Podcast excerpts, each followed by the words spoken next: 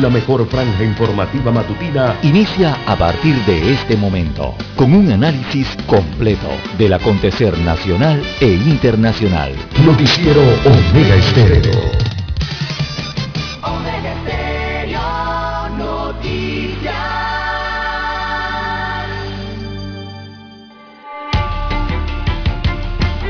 Continuación, los titulares, con los hechos que son noticias hoy.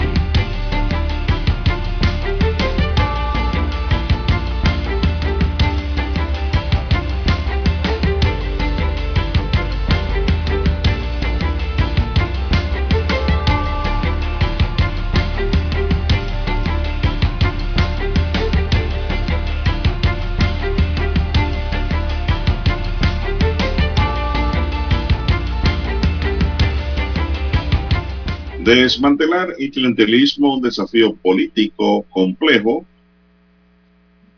Demanda de Martinelli por falta de imputación en caso pinchazo no prosperó, fue declarada no viable.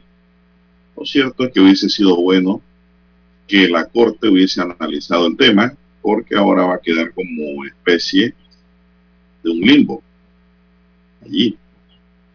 ¿Y por qué un limbo? Porque el nuevo sistema penal acusatorio requiere con claridad posiciones definidas de la Corte Suprema de Justicia para la posteridad.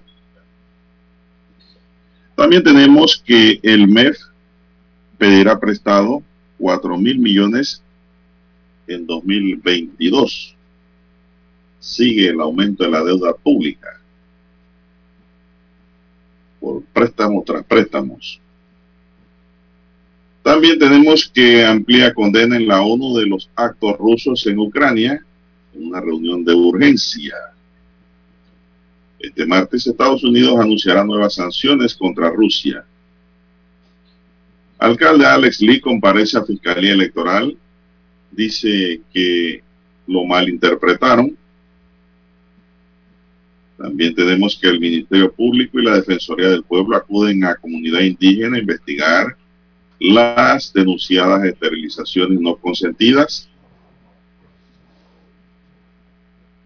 nuevas denuncias en litigio por lingotes de oro entre la diputada Zulay Rodríguez y sus antiguos clientes. También tenemos que los indicadores de la pandemia permanecen en descenso. MIN se reporta ocho nuevas defunciones por COVID-19 y 9.882 casos activos. La presidencia instala mesa técnica de trabajo con el fin de solucionar el desabastecimiento de medicamentos, pero no se habla nada de los precios altos, exagerados que hay en los medicamentos en Panamá. Una clara especulación. Nada dice el gobierno al respecto. Del 26 de febrero al 1 de marzo se suspenderá el proceso de vacunación anti-COVID en el país. También tenemos que docentes se retornaron a las aulas para semana de organización electoral. También tenemos para hoy, señoras y señores, que delincuentes matan a una china que se acababa de graduar de abogada y que se dedicaba al comercio. Esto ocurrió en el brillante de Tocumen. Se desconoce el móvil del crimen. También tenemos que las abejas africanizadas acaban con la vida de un topógrafo. Lo peor del caso es que el topógrafo salió a la vía principal a pedir ayuda y nadie de los que estaban en el área lo ayudó. Solo se dedicaron a filmar con teléfonos celulares. Bien amigos y amigas, estos son solamente los titulares de hoy. En breve regresaremos con los detalles de estas y otras noticias. Estos fueron nuestros titulares de hoy. En breve regresamos. 7.30 AM. Infoanálisis, con entrevistas y análisis con los personajes que son noticia. La mejor franja informativa matutina está en los 107.3 FM de Omega Estéreo, cadena nacional. Omega Stereo tiene una nueva app. Descárgala en Play Store y App Store totalmente gratis. Escucha Omega Stereo las 24 horas donde estés con nuestra nueva app.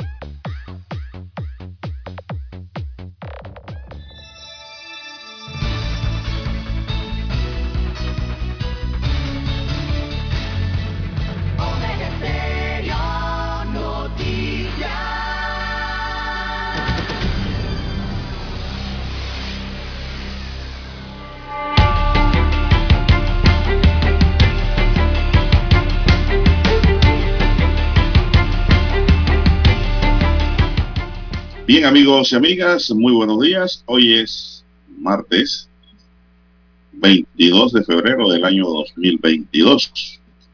Y es 22 del 22. ¿eh? En el tablero de controles nos acompaña don Daniel Arauz Pinto. En la mesa informativa les saludamos. César Lara y un servidor Juan de Dios Hernández Sandur para presentarle las noticias, los comentarios y los análisis de lo que pasa en Panamá y el mundo en dos horas de información. Iniciando la jornada como todos los días con mucha fe y devoción, ante todo agradeciendo a Dios Todopoderoso por esa oportunidad que nos da de poder compartir esta nueva mañana y de esta forma llegar hacia sus hogares, acompañarles en sus vehículos, en sus lugares de trabajo, donde quiera que usted se encuentre a esta hora de la madrugada. Pedimos para todos salud, divino tesoro, seguridad y protección, sabiduría y mucha fe, fe en Dios. No tenga fe en nada que no sea Dios, que lo es todo.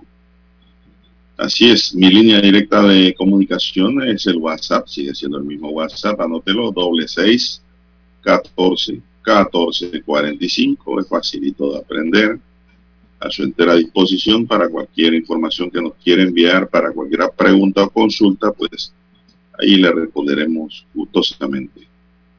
Don César Lara está en redes sociales. Don César, ¿cuál es su dirección?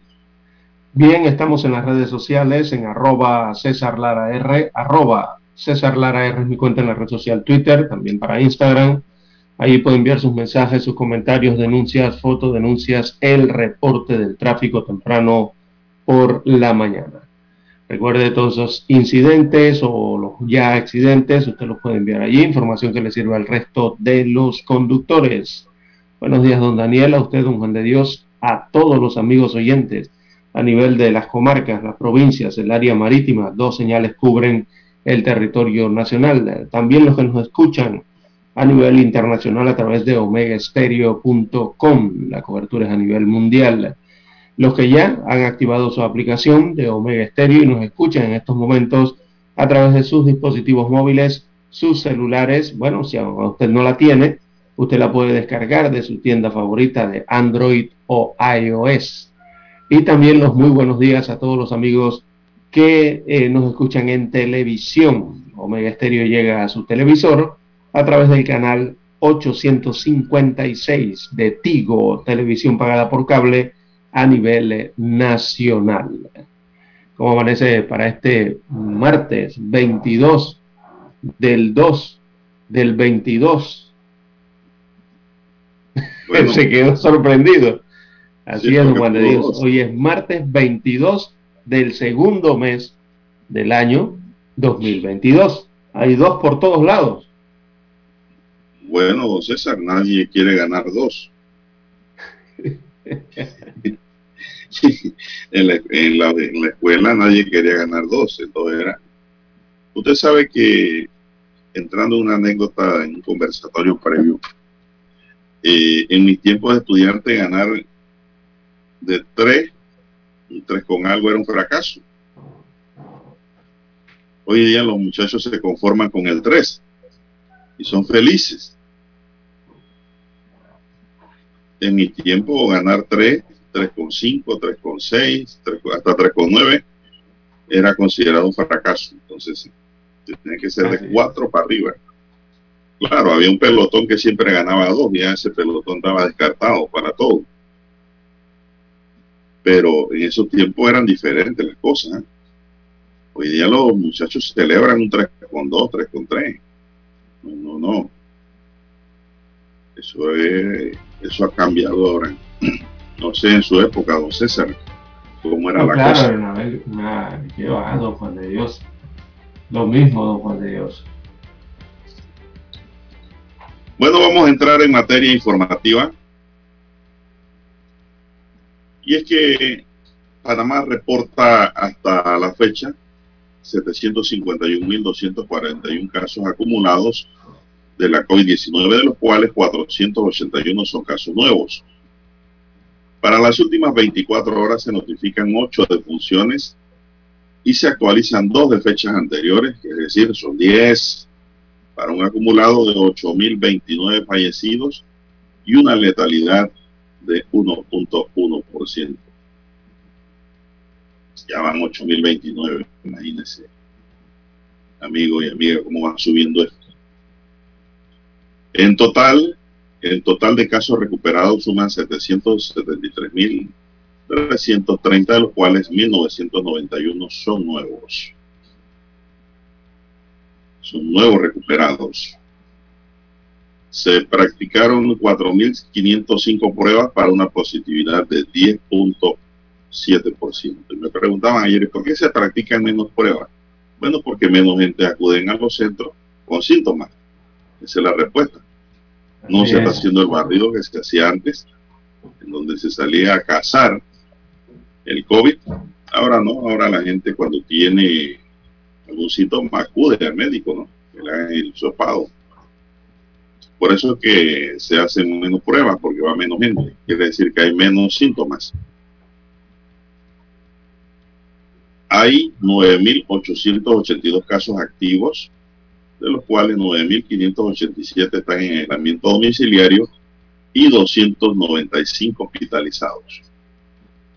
Los que están en aislamiento se dividen en 9.335, 9.535 en casa y 52 en hoteles. Los hospitalizados son 234 en sala, todavía, miren señores, y 61 en la unidad de cuidado intensivo. Volvió a subir la unidad, don César. Y sí, es la que, la que realmente nos preocupa, ¿no? Es la que debería bajar. Pero en general, don Juan de Dios, eh, la positividad eh, ha bajado, sigue bajando, está en 10.7% la positividad del COVID-19 en el país. Y bueno, lastimosamente se reportaron esas 10 defunciones, así que con 8.029 ya alcanza la acumulación de fallecidos producto de esta enfermedad en el país. Juan de Dios, y ante esto, bueno, lo que hay que hacer es seguir cuidándose. La gente dirá, pero siempre decimos lo mismo. No, sí, es que hay que reiterar lo mismo, ¿verdad? Es importante, eh, sobre todo, el uso de la mascarilla y colocársela bien y acompañar ese uso de la mascarilla con la otra herramienta importante que se tiene en medio de esta pandemia, que es la vacunación. Combinar esas dos cosas adicional al lavado frecuente de manos y brazos, ¿verdad? Y mantener el distanciamiento eh, social lo más que se pueda, ¿verdad? evitar esas aglomeraciones. Estas son las medidas eh, que le pueden proteger en primera instancia de esta enfermedad. Así que ya lo sabe usted, a cuidarse y si tiene disposición, a disposición la vacunación ya en su circuito, eh, no tenga temor, acuda y busque su vacuna, eh, don Juan de Dios. Y hablando de las vacunas, habrá vacunación, don Juan de Dios, eh, pediátrica para los niños de 5 a 11 años de edad y también la colocación de dosis, escuche bien esta, la colocación de dosis de refuerzo a partir de los 16 años de edad. Eso sigue mañana y se extenderá hasta el viernes en varios circuitos del país.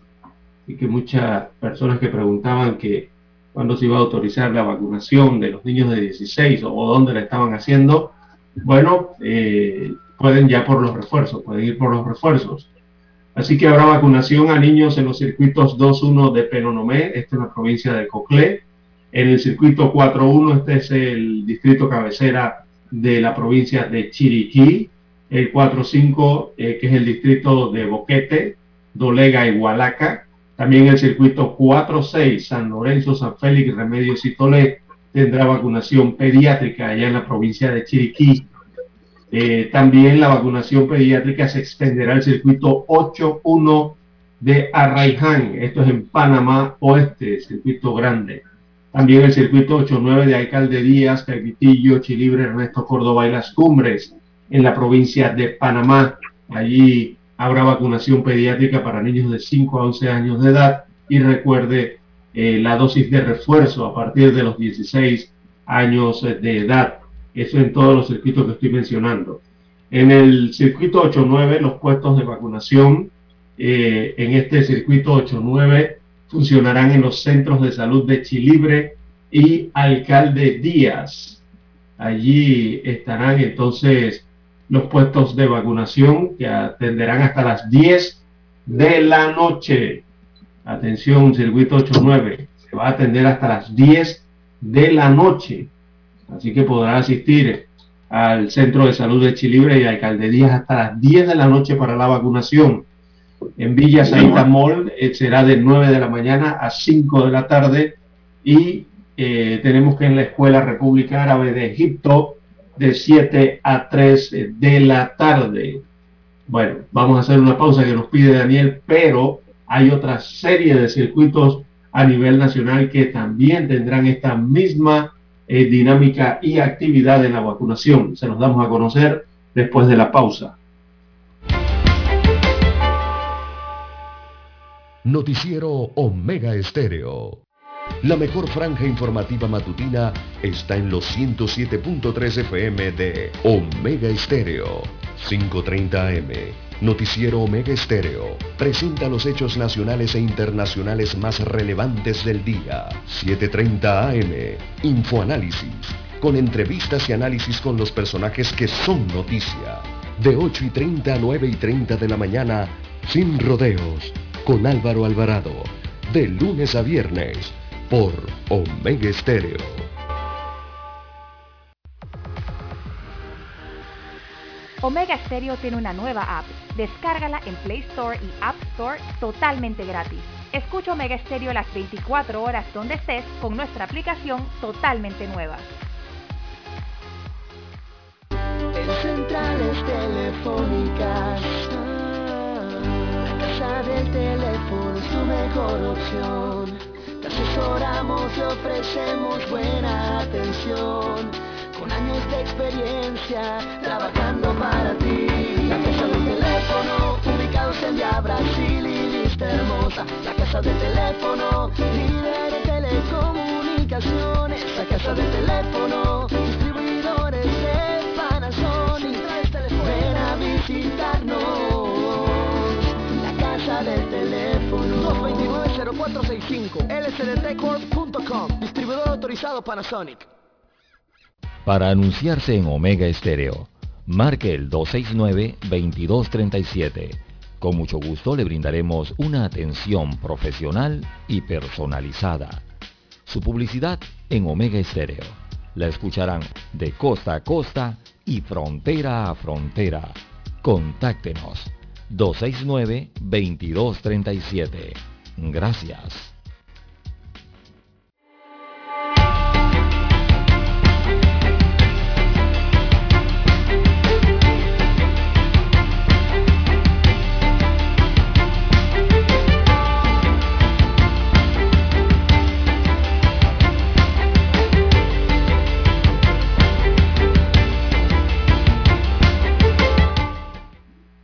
Bien, amigos oyentes, las 5.54 minutos de la mañana, perdón, 5.54 minutos.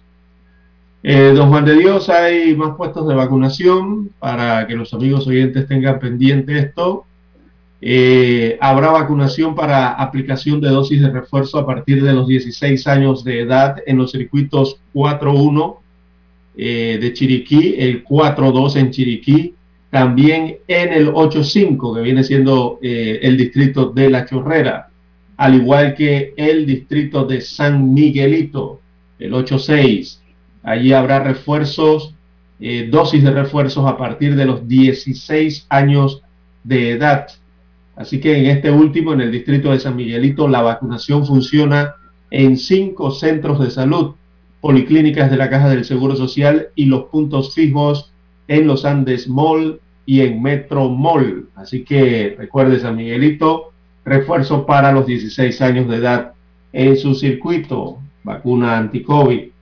Así que a partir de hoy, también como estrategia para ampliar la cobertura de la vacunación contra la COVID-19 en los 19 centros de salud que conforman la región metropolitana, se aplicarán las primeras, segundas dosis y las dosis de refuerzo desde los 16 años de edad y la dosis pediátrica de 5 a 11 años de edad. O sea que la vacunación va integral a partir de estas fechas eh, para todos ya en general. Los centros de salud que brindarán el servicio serán el Minsa Capsi de las Garzas,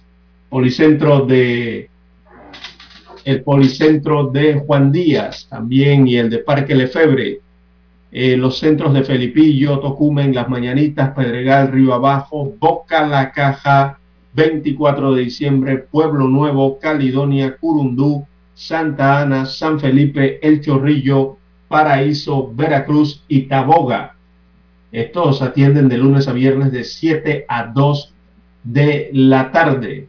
Así que recuerde, amigo oyente, en la región metropolitana, todos estos centros de salud, los 19 que hay, y que conforman la región metropolitana estarán vacunando eh, contra la COVID-19 de forma integral, o sea, para las pediátricas de 5 a 11 años, para los refuerzos que de 16 años en adelante y también ya la vacunación de adultos eh, eh, en estos puntos.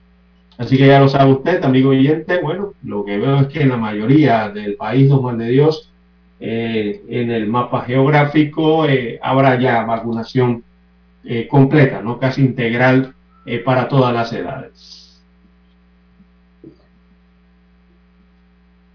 Bien, las 5.57 minutos de la mañana, las 5.57 minutos de la mañana en todo el territorio nacional.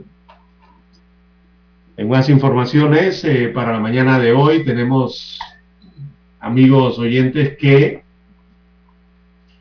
bueno, se han presentado una serie de sucesos eh, en las últimas 24 horas, sobre todo lo que tienen que ver con muertes inesperadas. Eh, se informa eh, de la muerte de un hombre llamado Aníbal. Este hombre murió atacado por abejas en la vía forestal. Esta es la avenida Omar Torrijos Herrera. Este es el nombre correcto de la denominada vía forestal. Así que el hombre llamado Aníbal eh, murió el fin de semana en la vía forestal cuando iba desde Chivo Chivo a un trabajo de topografía. El terrible hecho fue filmado por transeúntes. Se relató que en medio de la zona boscosa varios pararon en el camino para orinar, pero cerca había un enjambre de abejas que los atacó, incluso dentro del vehículo en que viajaban. Todos salieron corriendo, pero Aníbal cayó al suelo. Quien intentaba ayudarlo era víctima de la furia de las abejas. No fue sino hasta que unos buenos samaritanos usaron extintores, eh, pudieron espantar el enjambre y llevar al hombre hasta el hospital. Pero había sido picado tantas veces por las abejas que su cuerpo no resistió y murió producto de estas picaduras de estos insectos. Bueno, muy terrible. ¿eh? lástima lo ocurrido en la vía forestal, algo que también eh, hace el llamado para tener precaución cuando uno está en estas áreas eh, boscosas, sobre todo en el centro de la capital y los que residen alrededor de estas áreas. Eh, las abejas, Lara, son parte del peligro, ¿no? Que rodean las montañas. Usted se puede encontrar con un enjambre sin querer, pues, por la montaña cruzando. y tiene la mala suerte de encontrarse con enjambre y ella inmediatamente van a detectar la presencia humana y van a perseguir a las personas. Este lamentable hecho, Lara, fue filmado en la vía porque el hombre salió a la vía principal, se lanzó al piso pidiendo auxilio. Y era tal el enjambre de abejas que los conductores que iban por ahí no se atrevían a bajar su vidrio, Lara. Muchos se dedicaron fue a filmar el hecho. Hasta como dice usted, alguien pues con una brillante idea bajó con su extintor y las pudo correr. Pero ya el hombre estaba muy picado. Recordemos que cada picadura es una inyección de veneno, cada ponzoñazo de la abeja es una inyección de veneno en el cuerpo y peor aún si la persona es alérgica. Es alérgica, exacto. Ese es el gran problema. Así es. Se debe llamar a los bomberos, pero bueno, ante la urgencia allí del caso, eh, por lo menos esta persona eh, brillantemente utilizó el, extintor, tenía conocimientos eh, mínimos de cómo actuar si se encuentra una persona un enjambre de abejas, ¿no? Regularmente lo que las personas hacen es llamar a los bomberos. Sí, pero esto cuando ven el enjambre que está allí, el enjambre no ha atacado. Pero cuando te ataca, eh, bueno, hay que hacer otros, tomar otras medidas, ¿verdad? Estas abejas africanizadas, César, tienen tanto veneno que son capaces con su picadura de matar hasta un elefante. Imagínense el veneno que transmiten esas ponzoñas. Bueno, vamos a hacer la pausa, señoras y señores, para escuchar nuestro himno nacional.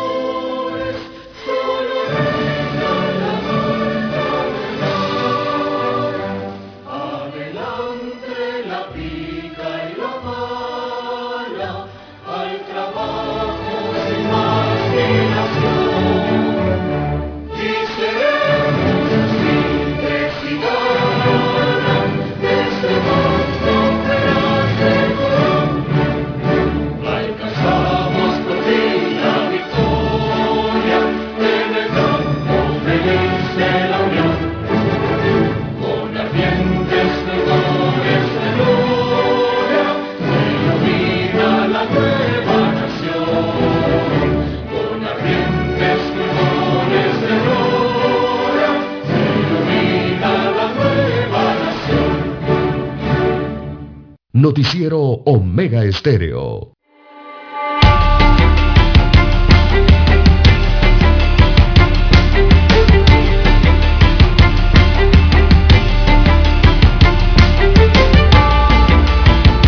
Bien, amigos y amigas, bueno, don César, como usted estaba hablando dentro de las notas eh, de muertes inesperadas, bueno, también hubo otro caso, también inesperado, de una joven influencer, también licenciada en Derecho recién graduada en diciembre, de nombre Larixa Ixel Murillo, conocida como la China, de 36 años, era la China Lari ella fue atacada a tiros la tarde de ayer en una barrotería de su propiedad en el sector del Brillante en Tocumen y murió posteriormente en urgencias del Hospital Santo Tomás. Sufrió un disparo en la cabeza. Los sicarios llegaron hasta el local para dispararle. Solo eso. Y luego huyeron a toda prisa en un auto Kia Picanto color azul. La sección de homicidio y femicidio de la Fiscalía Metropolitana inició la investigación por el delito contra la vida e integridad personal y sobre todo con el fin de tratar de dar con sus autores y buscar el móvil de este trágico hecho. Chinalari era muy activa en las redes sociales. Entonces, aquí lo dice hoy el tabloide del siglo Confirmaciones en yates y otras locaciones especiales. Ella tenía propiedades en Brisa del Golf, Los Cabos y en el área de la Siesta. En febrero de 2021 se le allanó la casa en Brisa del Golf y allí encontraron armas, pero se alegó que no eran de su propiedad. En diciembre de 2020 realizó las gestiones, dice, para obtener su idoneidad como licenciada, como abogada. Entonces, Así es, estudiar Derecho. Joven de 36 años de edad, conocida como la China Lari. Eh, la víctima llegó eh, con un tiro en la cabeza propinada por un hombre de tez morena, según los primeros reportes, cuando esta abogada y empresaria eh, se encontraba en el portal de su residencia frente a su abarrotería en ese sector de la palmita de Tocumen. Así que en las redes sociales, como usted señala, había ganado mucha popularidad al mostrar, pero bueno, lo que revisé rápidamente aquí, don Juan de Dios, y mostraba una vida, una, una buena vida, don Juan de Dios, muchos lujos. y tiene ya tiene más de 80 mil seguidores, por lo menos en el Instagram.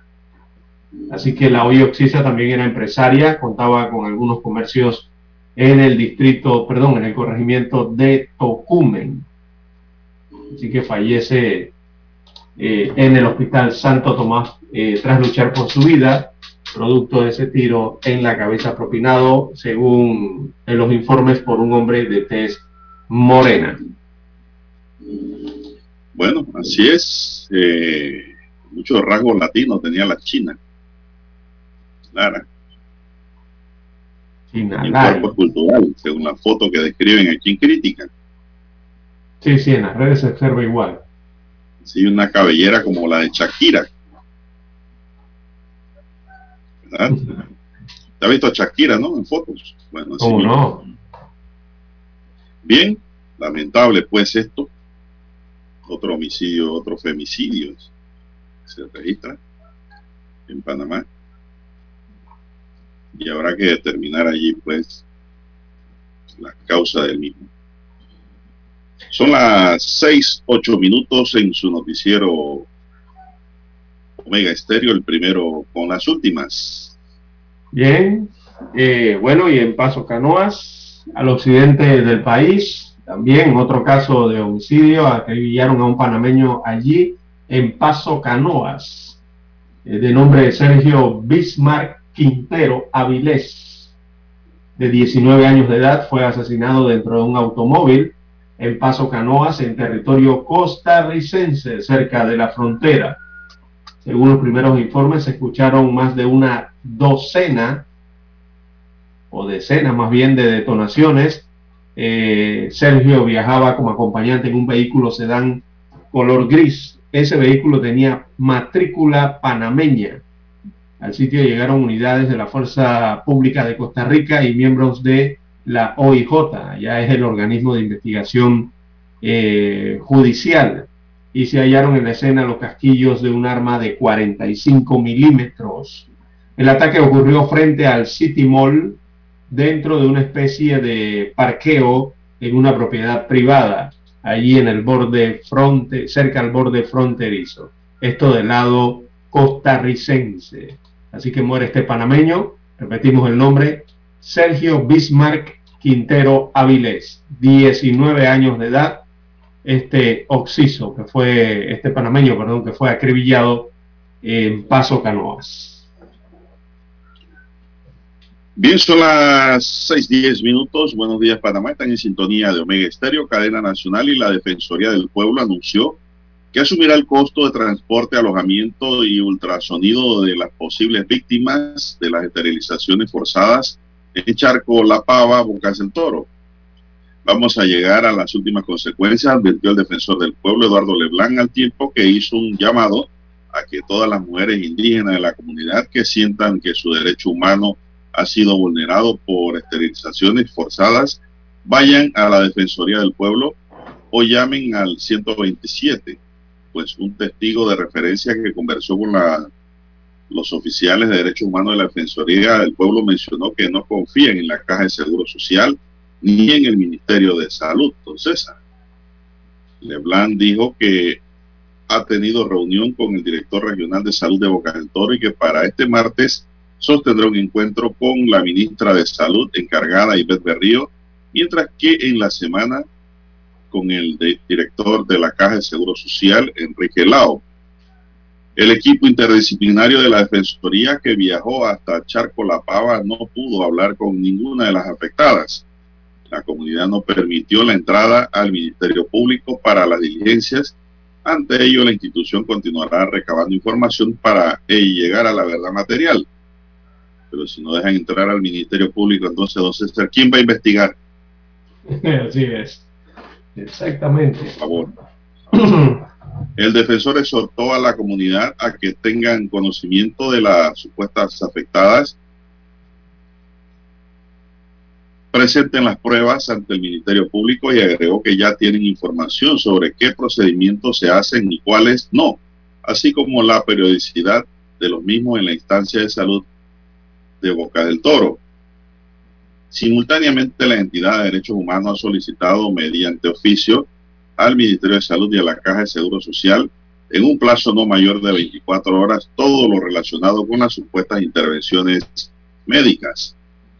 Durante la gira a Charco La comitiva de la Defensoría del Pueblo también inspeccionó el puesto de salud para corroborar que se estén dando las atenciones oportunas a los niños afectados por la leishmaniasis constatando la existencia de medicamentos y que este martes el médico los atenderá también. Bueno, por lo menos se está intentando hacer la investigación, don César, pero eso de que no le permiten al Ministerio Público entrar al lugar, eso no tiene sentido. Alguien que le diga, por favor, a estos indígenas que es el Ministerio Público el llamado a investigar todo tipo de delito en la República. En todo el país, correcto. En todo el país, exactamente. Así es, don Juan de Dios. bueno, si no va a pasar nada. Si se ratifica ese hecho, don Juan de Dios, esto representa, representaría una violación a normativas internacionales, eh, pues sería reflejo, ya sabemos, de la discriminación y del trato inhumano, ¿no? Y la violación de derechos eh, humanos, sobre todo aquí en las mujeres. Eh, esto se está dando, es que esta es una investigación y una denuncia delicada, Juan de Dios, porque esto se está dando en medio, o esta situación se da en medio de que hay ya organismos internacionales que están a la espera de los resultados de la comisión designada por lo menos por la Defensoría del Pueblo para la investigación de esta situación, ¿verdad? De, estas denuncias que se han desarrollado en la comunidad de Nance Risco. Nance Risco, para ubicar a las personas eh, que no eh, están muy relacionadas con el lugar, e, esa comunidad queda cerca al proyecto de AES en Changuinola, de la hidroeléctrica. Por ahí queda cerca de esta comunidad.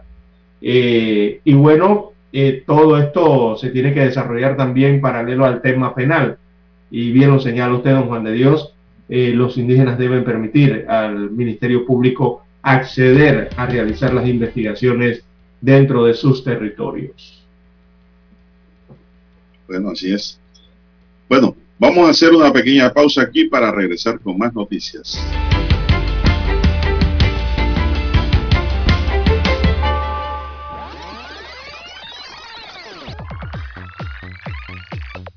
Omega Stereo tiene una nueva app. Descárgala en Play Store y App Store totalmente gratis. Escucha Omega Stereo las 24 horas donde estés con nuestra aplicación 100% renovada.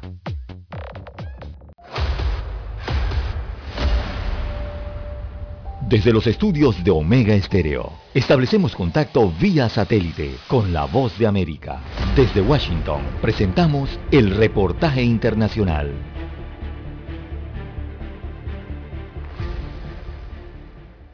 Gran polémica causaron las declaraciones que sobre México hizo el senador republicano Ted Cruz en la frontera con Texas desde Ciudad Juárez, Chihuahua.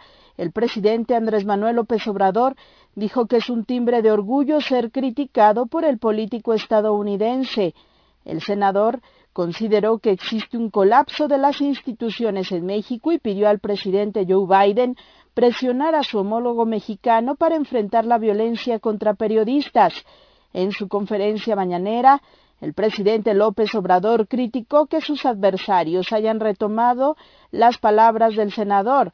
Descartó haber tocado el tema con el embajador estadounidense Ken Salazar, con quien visitó las aduanas de Tijuana, Baja California y de Nogales, Sonora. Es eh, natural que este senador de Texas no está de acuerdo con nosotros, se exprese como lo hizo. Él está en contra de la política que estamos llevando a cabo en favor del pueblo de México y en defensa de los mexicanos que trabajan y viven honradamente en Estados Unidos. Entonces ahora que es un momento de transformación, porque la verdad es un timbre de orgullo que un senador como esta persona se lance en contra del gobierno que represento. Me llena de orgullo por lo que él representa. Mientras el coordinador de los senadores de Morena, partido oficial, Ricardo Monreal, señaló que las declaraciones del senador Cruz son inadmisibles, pues interfieren en la política interna y la soberanía de México. Consideró que debe actuar con más prudencia.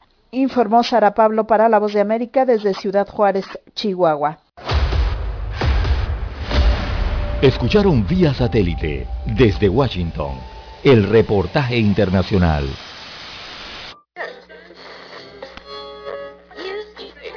Cuando nadie creía en el FM estéreo. Esta es la nueva generación en radio. Esta es la generación Omega. Construimos el camino que seguirían las demás. Omega Estéreo 41 años de profesionalismo, evolución e innovación.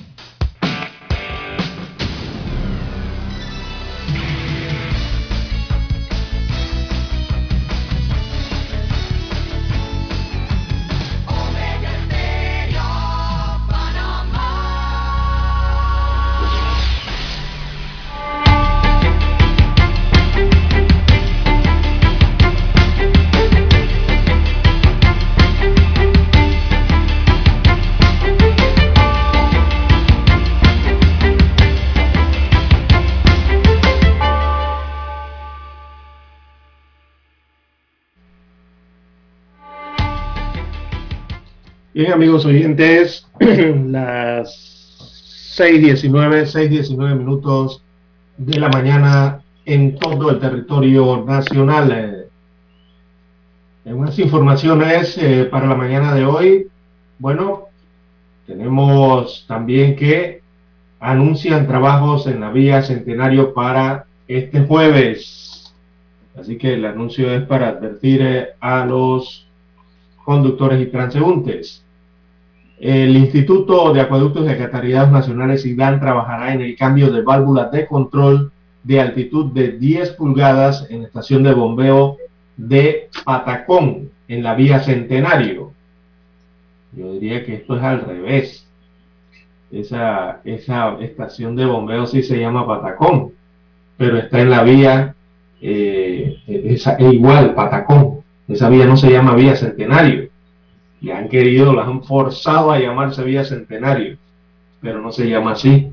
Esa vía se llama vía a Cerro Patacón. Eh, estas labores eh, se llevarán a cabo el jueves 24 de febrero en horario de 8 de la mañana a 6 de la tarde, por lo que se prevé que estos trabajos afectarán el suministro de agua de los sectores como Rainforest Village, Altamira Garden, Alta Plaza Mall, Centennial Mall y el Estadio Nacional Rod caro. Así que atención a los amigos oyentes en que residen en estas áreas eh, a tener entonces la precaución porque se van a estar realizando estos trabajos en la vía hacia Cerro Patacón, popularmente conocida como vía Centenario, que aún en la topografía de la ciudad se llama acceso este del puente Centenario, ni siquiera tiene nombre. Bien, las 6.21 minutos de la mañana en todo el territorio nacional. En más informaciones, eh, para la mañana de hoy tenemos amigos oyentes que Campos de PC paga un millón de dólares por caso de atracina en Río La Villa. Así que el juez de cumplimiento de Herrera, de la provincia de Herrera, Michael Castillo, declaró cumplida la pena de la empresa Campos de PCSA, condenada por un delito contra el ambiente y por la contaminación del río La Villa con el herbicida atracina, luego del pago de una multa a favor del Tesoro Nacional por la suma de un millón de balboas. En acto de audiencia celebrado el pasado 18 de febrero, se dio la verificación del pago de la sanción pecuniaria impuesta a la empresa, en la cual o en la que hubo, eh, no hubo, perdón, objeción por parte del interviniente. El juez también ordenó la forma, eh, la formal extinción y también vendría el archivo del proceso. Así que se concluyó que la sentencia penal número 11, este es de fecha del 11 de agosto del 2016, dictada por el Tribunal de Juicio de Herrera, eh, concluyó Así que la contaminación con atracina, recordemos, del río La Villa en la provincia de Los Santos se dio en junio del año 2014 y afectó el suministro de agua de la región, agua potable. Eh, la empresa denunció en su momento ser blanco de una persecución por parte del gobierno del entonces ex mandatario Juan Carlos Varela. Bueno, eh, así que han pagado el millón de dólares eh, campos eh, DPC. Esta multa que se le había impuesto por eh, la contaminación del río La Villa. Bien, continuamos. Son las 6.23 minutos. Don César, en otro tema para hoy. Resultados concretos de lo que esperan los pacientes de enfermedades crónicas luego de que el día lunes, o sea, ayer, la Comisión de Medicamentos, presidida por el vicepresidente José Gabriel Carrizo, instaló una mesa técnica para comenzar a buscar soluciones sobre el precio y el desabastecimiento de medicamentos. La ministra de Salud, Ivette Berrío, explicó que con la instalación de la mesa técnica, los sectores involucrados se enfocarán primero en establecer el diagnóstico de la situación de los costos de los medicamentos y el desabastecimiento en las instalaciones de salud pública para ello se reunirán semanalmente para establecer propuestas específicas que le permitan al final presentar una hoja de ruta al presidente Laurentino Cortizo. La presidenta de la Federación Nacional de Asociaciones de Enfermedades Crónicas y Degenerativas, Fautina Díaz, expresó que con la instalación de la mesa técnica y su metodología de trabajo, los pacientes con enfermedades crónicas pueden tener la respuesta que tanto necesitan en un momento cuando no tienen acceso a los medicamentos. Es un día de esperanza porque por más de 40 años se han luchado para resolver el problema de medicamentos, pese a que diferentes gobiernos se han presentado distintas propuestas que no han llegado a soluciones, dijo Díaz. Roger Varés, presidente del Comité de Protección al Paciente y Familiares, manifestó que por su parte que tanto la comisión como la mesa técnica es un impulso del cual espera ceder resultados concretos y que el proceso no se politice. Ojalá que la mesa técnica resulte y no sea una sola bola de humo para entretenernos, recalcó Vares. No sé lo que hemos hablado, ¿no? Vares recomendó que una de las propuestas que se puede tomar en cuenta es el lanzar un decreto presidencial que detenga en un 30 o 40% el costo actual de los medicamentos, tanto para el Estado como la empresa privada. Es decir, crearle un congelamiento allí, ¿no? Mientras que otras medidas que se puedan tomar en consideración es la de permitir que las farmacias con poder adquisitivo puedan negociar directo con los fabricantes. Según Emma Pinson, de la Asociación de Pacientes con Enfermedades Crónicas, los factores que intervienen en un precio de un medicamento son múltiples y están relacionados al comportamiento de los países. Mencionó que no se puede olvidar que aunque son medicamentos, son un negocio necesario y que con la pandemia se pone en evidencia los frágiles que son los sistemas de salud y que dependen de la investigación y de la producción de medicamentos por industria de primer nivel. Los pacientes con enfermedades crónicas debemos asegurarnos de tener nuestro medicamento dentro de las instituciones públicas, ya que es la única manera de contar con ellos y que no nos provoque un gasto al bolsillo, subrayó Pinson. El director general de la Caja, Enrique Lao, reconoció que Panamá debe eliminar las barreras de entrada y permitir que los medicamentos genéricos de alta calidad y con seguridad aprobada de manera internacional puedan llegar, ya que en la medida en que se tenga una oferta mayor, el precio de los medicamentos disminuirá, dice. Bueno, eso se viene diciendo Lara. Parece que son desde que inició esta globalización.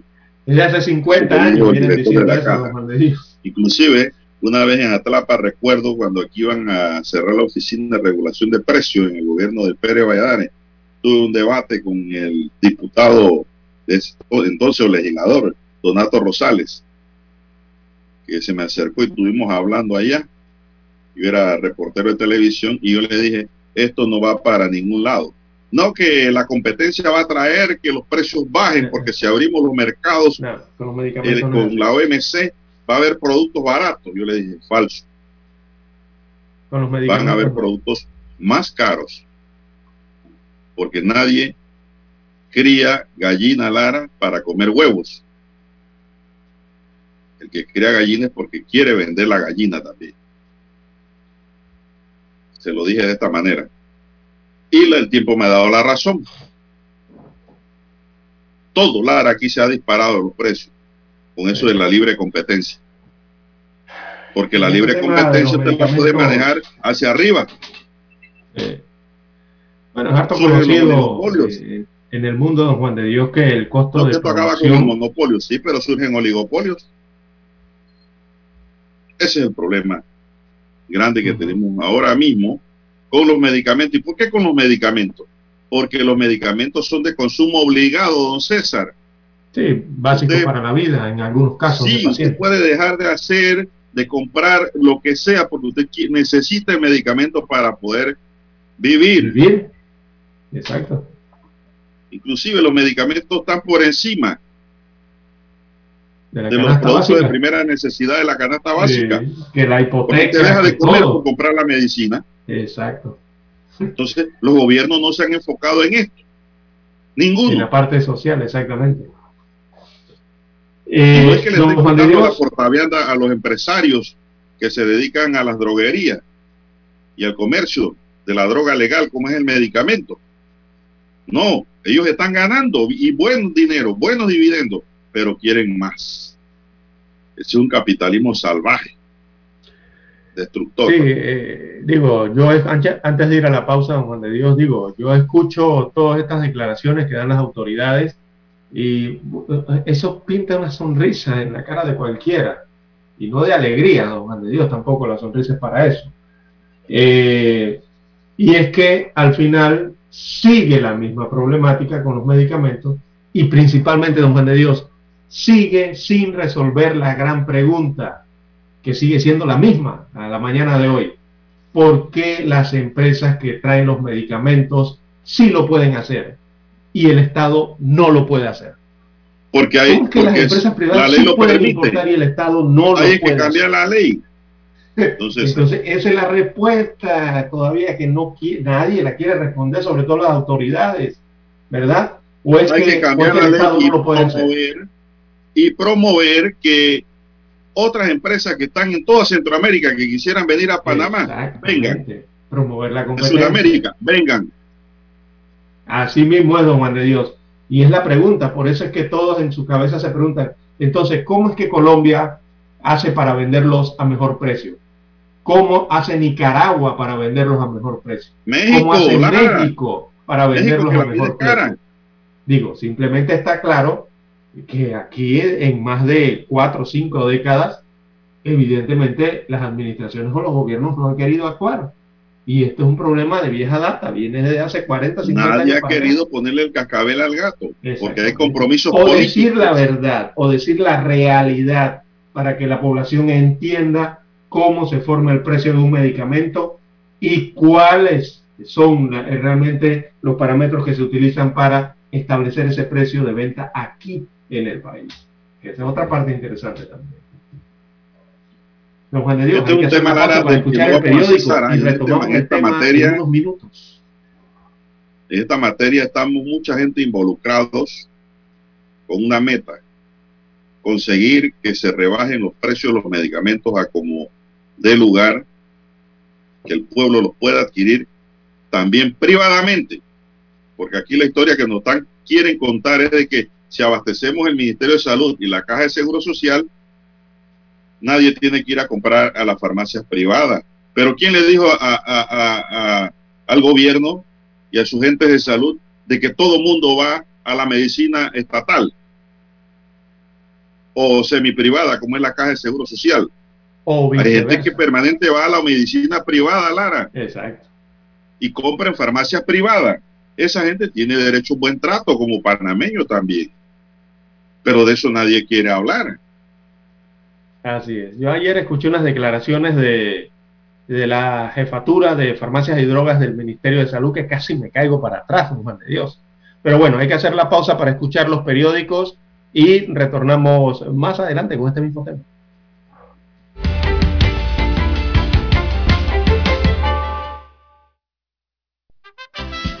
Infoanálisis.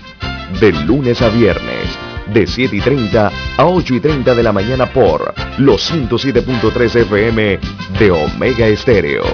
Con Guillermo Antonio Adames, Rubén Darío Murgas, Milton Enríquez Cohen y Camila Adames Arias. Infoanálisis. El programa para gente inteligente como usted.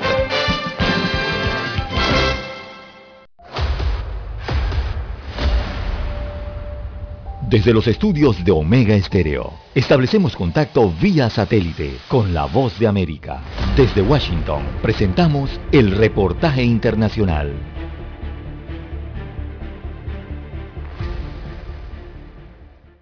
En más del 50% de los municipios colombianos se ha identificado un escenario de riesgo para las elecciones legislativas y presidenciales que se avecinan, ya sea por la presión de grupos armados ilegales que constriñen a la población o amedrentan a los candidatos o por la sombra del fraude electoral. Carlos Camargo, defensor del pueblo, advirtió que más de 500 municipios del país enfrentan riesgo electoral por presencia de grupos armados ilegales. De los municipios en riesgo para el proceso electoral, 79 han sido calificados en riesgo extremo, 195 en riesgo alto, 186 en riesgo medio y 61 en riesgo bajo, por lo que el Estado debe tomar de forma urgente acciones preventivas e impulsar la respuesta rápida y efectiva ante los riesgos generados principalmente por los grupos armados ilegales. Por su parte, Alejandra Barrios, directora de la organización no gubernamental Misión de Observación Electoral, advirtió que en al menos 330 municipios del país hay peligro de fraude electoral. Estamos hablando de todas esas distorsiones que se presentan en el proceso electoral que son derivadas sobre todo de la poca capacidad que se tiene de poder hacer seguimiento a la financiación de las campañas políticas, todo lo que pasa en transhumancia electoral, el problema que se generó a partir de la inscripción de cédulas, compra de votos, contratación, participación en política de funcionarios públicos. Del mismo modo, acciones como la protagonizada por un grupo de encapuchados que obligaron a salir de la Universidad Tecnológica de Pereira al precandidato presidencial Sergio Fajardo, quien asistía a un foro invitado por los estudiantes, dejan entrever que la intolerancia también se convierte en una amenaza contra la contienda electoral. Manuel Arias Naranjo, Voz de América, Colombia. Escucharon vía satélite desde Washington el reportaje internacional. Omega Estéreo, 24 horas en FM Estéreo. En Omega Estéreo estamos evolucionando para ti. Te acompañamos en tu auto, en tu oficina, en tu hogar y ahora en cualquier dispositivo móvil. No importa dónde te encuentres, siempre te acompañamos con la mejor programación. Omega Estéreo. Primera cadena nacional simultánea 24 horas. Las noticias impresas en tinta sobre papel. Con ustedes. Escuchando el periódico. Los titulares de las primeras planas de los diarios estándares de circulación en Panamá.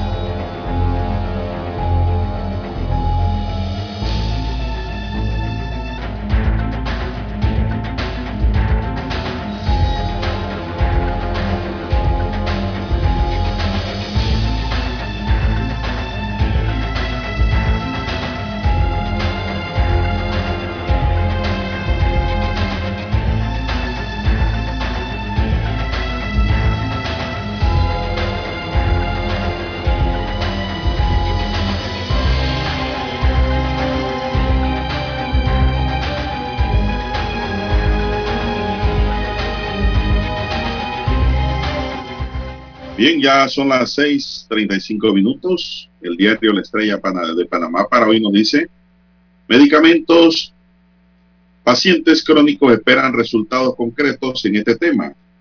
Este lunes la comisión dirigida para tratar el costo y el desabastecimiento de los medicamentos y que está presidida por el ministro de la presidencia, José Gabriel Carrizo, instaló una mesa técnica durante su primera reunión. La COVID persiste sus efectos e impacto en la salud. Según expertos, una vez que la pandemia se vuelva epidemia, saldrán a flote los padecimientos de salud asociados a las secuelas del COVID-19, por lo que será necesario que toda la estructura sanitaria cuente con sitios adecuados para esa atención. No habría fuga de talentos al entender la importancia del recurso humano formado la subdirectora de Desarrollo de Capacitación Científica y Tecnológica de la CENACID reivindica la relevancia del profesional panameño que sale al exterior. Crean equipo especial para investigar supuestas esterilizaciones. El equipo especial de fiscales está adscrito a la Procuraduría de la Nación y desde hoy se encuentran en la provincia de Boca del Toro realizando las pesquisas lo dijimos aquí, don César, eso había que investigarlo y no esperar que ningún diputado ni comisión presentara nada. Eso había que investigarlo. Proyecto que crea la red de helipuertos espera sanción del Ejecutivo. Buscan eliminar las partidas presupuestarias discrecionales. Panamá reporta 481 nuevos casos de la COVID-19. Defensoría sufragará gastos médicos de posibles víctimas de esterilizaciones. Gobierno afina estrategia para la implementación del presupuesto basado en resultados. Está en sintonía de Omega Estéreo, cobertura nacional. Estamos en la sección de titulares y en esta ocasión los que nos presenta la decana La Estrella de Panamá, que en su página económica dice el Producto Interno Bruto de la OCDE creció en 5,5% en 2021 tras la gran caída de 2020. Lazo buscará 30 mil millones de dólares en inversiones con proyecto de ley. Johnson anuncia el fin de restricciones con el país pendiente de Isabel II. Estados Unidos prohibirá el comercio con Donetsk y Lugansk tras el reconocimiento ruso de su independencia. En los deportes investigan a un fanático del Tauro Fútbol Club que quedó en cuidados intensivos. El hombre recibió un brutal ataque que le provocó una convulsión. La fiscalía ahora investiga el caso por delito contra la vida e integridad personal. LeBron se reencuentra con Jordan en el All-Star. Siempre quise ser como él. Por el 75 aniversario de la liga de la NBA, la NBA anunció esta temporada la lista de los 75 mejores jugadores de toda su andadura, es decir, desde su existencia. También para hoy, amigos y amigas, la estrella nos titula, Ecuador investiga si el 92% de su población ya es inmune a la COVID-19. Hasta el momento, el registro histórico desde el inicio de la pandemia señala la existencia de más de 800 mil casos confirmados por PCR en Ecuador.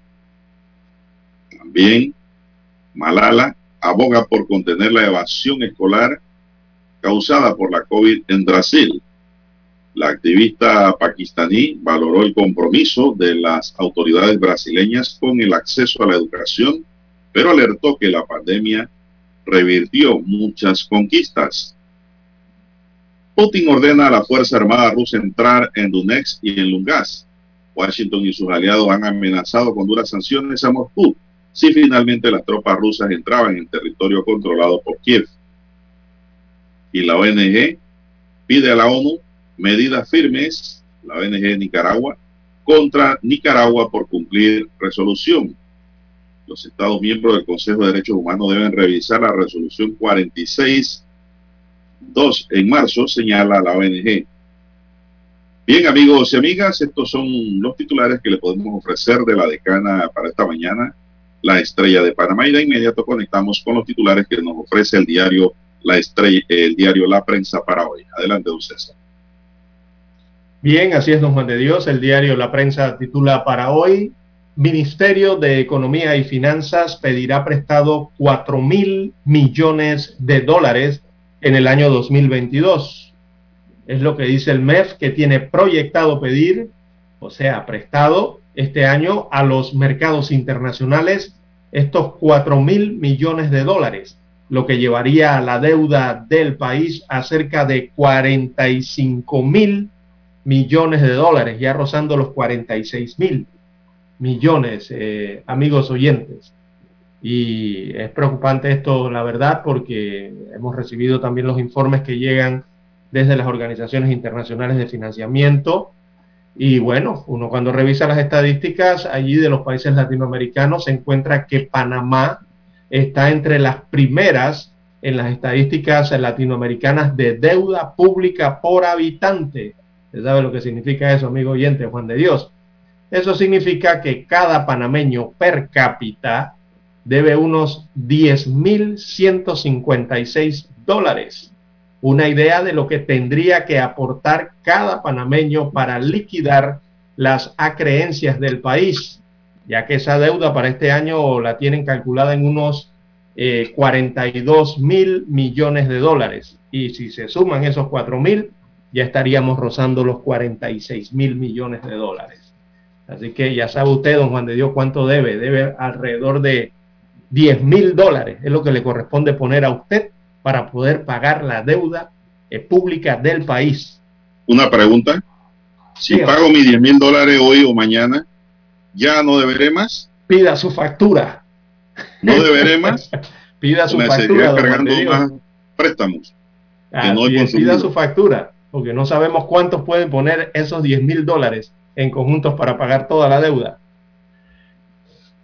Bien, las 6:43 minutos de la mañana en todo el territorio nacional. En más títulos del diario La Prensa para hoy, bueno, demanda de Martinelli por falta de imputación en casos pinchazos no prosperó. Así que la Corte Suprema de Justicia declaró no viable la demanda de inconstitucionalidad presentada por los abogados Carlos Carrillo, más bien por el abogado Carlos Carrillo, en representación de Ricardo Martinelli Berrocal, contra la decisión del entonces magistrado Jerónimo Mejía que rechazó un incidente de nulidad por falta de imputación en el proceso que se le siguió al exmandatario en el caso de los pinchazos. También en otros títulos eh, para la mañana de hoy, el diario La Prensa destaca un proyecto y dice, las razones del rechazo al nuevo mercado del marisco. Así que la Red Ciudadana Urbana de Panamá tiene una lista de razones por las que está convocando a una manifestación este jueves 24 de febrero en contra del nuevo mercado del marisco, obra que tiene un costo de 43 millones de dólares. Así que hay manifestación eh, mañana, jueves 24, producto de la aprobación de este proyecto por parte de la alcaldía de Panamá. También eh, amplia condena en la ONU de los actos rusos en Ucrania. Se realizó una reunión de urgencia. Así que la ONU y la mayoría de los miembros del Consejo de Seguridad condenaron el lunes la decisión de Moscú de reconocer la independencia de repúblicas secesionistas en Ucrania y el despliegue de tropas rusas en esas zonas. También para hoy, alcalde Lee, Alex Lee, comparece a Fiscalía Electoral y dijo que lo malinterpretaron. Eh, fue lo que dijo ayer en la comparecencia en la Fiscalía General Electoral ante una citación dentro de la investigación por el presunto manejo irregular de fondos públicos para proselitismo político allá en la provincia de Colón. También en epidemiología, los indicadores de la pandemia permanecen en descenso. Eh, Así que la enfermedad de la COVID-19 sigue bajando. En la última semana, del 13 al 19 de febrero, se registraron en el país 8.436 casos. Eh, también para hoy, bueno, en este mismo tema de la COVID-19 tenemos el informe de la última jornada. La prensa dice que en la última jornada el MINSA reportó ocho nuevas defunciones por COVID-19 y 9.882 casos activos. Así que el 21 de febrero entonces reporta ocho fallecimientos y actualizó dos defunciones de fechas anteriores para un acumulado de 8.029 fallecidos. O sea, en las últimas 24 horas se oficializaron 10 muertes más por la COVID-19. Bien, el Ministerio Público y Defensoría del Pueblo acuden a comunidad indígena a investigar esterilizaciones no consentidas destaca la prensa en portada. Así que se observa la gráfica del personal del Ministerio Público y de la Defensoría del Pueblo que se trasladó el día de ayer a la provincia de Bocas del Toro para investigar las denuncias sobre supuestas esterilizaciones sin consentimiento a mujeres indígenas. También del 26 de febrero al 1 de marzo se suspenderá el proceso de vacunación anti-COVID en el país. Esto producto de los asuetos eh, o feriados del carnaval. También en los deportes, el karate siembra para el futuro, eh, tema de las artes marciales. Y es cierto, ¿no? Porque si bien el karate no formará parte de la lista de las disciplinas eh, que se disputan en los Juegos Olímpicos de París 2024, bueno, existe la posibilidad de que la justa del 2028 allí sí se incluya. Así que hay que, como quien dice, eh, sembrar, ¿no? Eh, para el futuro. Bien, eh, estos son los títulos que presenta en portada el diario La Prensa para este martes 22 de febrero. Con ella concluimos la lectura de los principales titulares de los diarios estándares de circulación nacional. Hasta aquí escuchando el periódico. Las noticias de primera plana, impresas en tinta sobre papel. 7.30 AM. Infoanálisis, con entrevistas y análisis con los personajes que son noticia. La mejor franja informativa matutina está en los 107.3 FM de Omega Estéreo, cadena nacional. Para anunciarse en Omega Estéreo, marque el 269-2237. Con mucho gusto le brindaremos una atención profesional y personalizada. Su publicidad en Omega Estéreo. La escucharán de costa a costa y frontera a frontera. Contáctenos 269-2237. Gracias.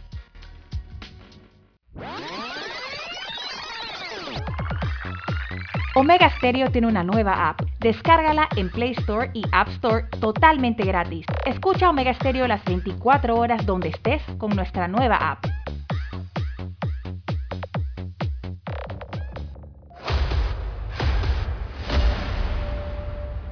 Desde los estudios de Omega Estéreo, establecemos contacto vía satélite con la voz de América. Desde Washington, presentamos el reportaje internacional.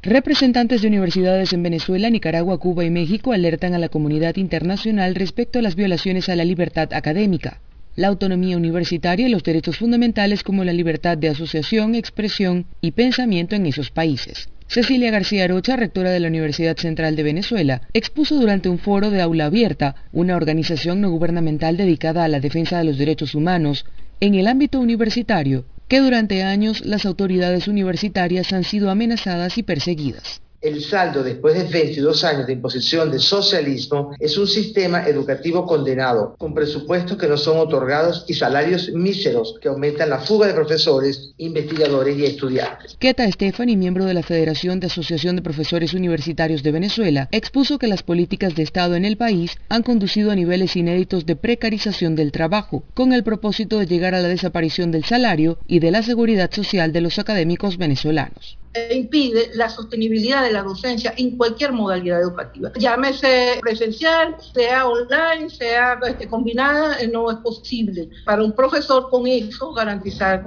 eh, su ejercicio docente. Entonces lo que nosotros estamos haciendo es un servicio social, es un voluntariado. Pero el Estado venezolano se retiró de su obligación de garantizar la educación universitaria. Situación similar ocurre en educación básica y media. Según el gobierno del presidente Nicolás Maduro, el Estado protege a los jóvenes garantizando la defensa de sus derechos. Carolina Alcalde, Voz de América, Caracas. Escucharon vía satélite desde Washington el reportaje internacional. Omega Estéreo, 24 horas en FM Estéreo. Es momento de adentrarnos al mar de la información este es el resultado de nuestra navegación por las noticias internacionales más importantes en este momento.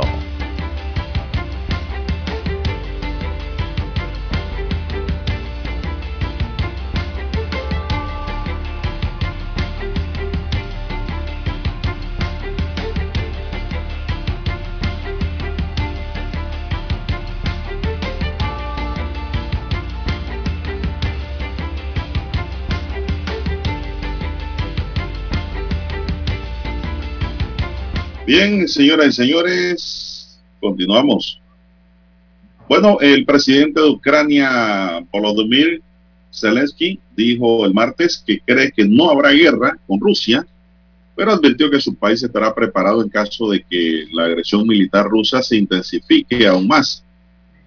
Hace unas horas habló el presidente de Ucrania y dijo que con respecto a estar en pie de militar, entendemos que no habrá guerra, dijo Zelensky. No habrá una guerra total contra Ucrania y no habrá una escalada amplia de Rusia. Si, si la hay, podremos, pondremos a Ucrania en pie de guerra, agregó el presidente. Los comentarios de Zelensky se producen después de que el presidente de Rusia, Vladimir Putin, anunciara el lunes su decisión de reconocer a la República Popular de Donetsk y la República Popular de Luhansk controlada por los separatistas. El presidente ucraniano describió las acciones de Rusia como una forma de agresión legal para crear una base sólida para una posible escalada militar en las regiones separatistas de, del, este respaldadas por Rusia. Hablando durante una conferencia de prensa, eh, Zelensky dijo que las acciones de Rusia equivalen a un ataque a la soberanía e integridad territorial de Ucrania, pero pidió más diálogo entre los dos estados. Invitamos a Rusia, no por primera vez, a resolver estos temas a través del diálogo, a sentarse en la mesa de negociaciones, dijo el presidente ucraniano. Estamos listos para negociar en cualquier foro y Rusia lo sabe. A pesar de los llamados que continúen los esfuerzos diplomáticos, Zelensky señaló que recibió una solicitud del Ministerio de Relaciones Exteriores de Ucrania para considerar romper relaciones diplomáticas con Rusia.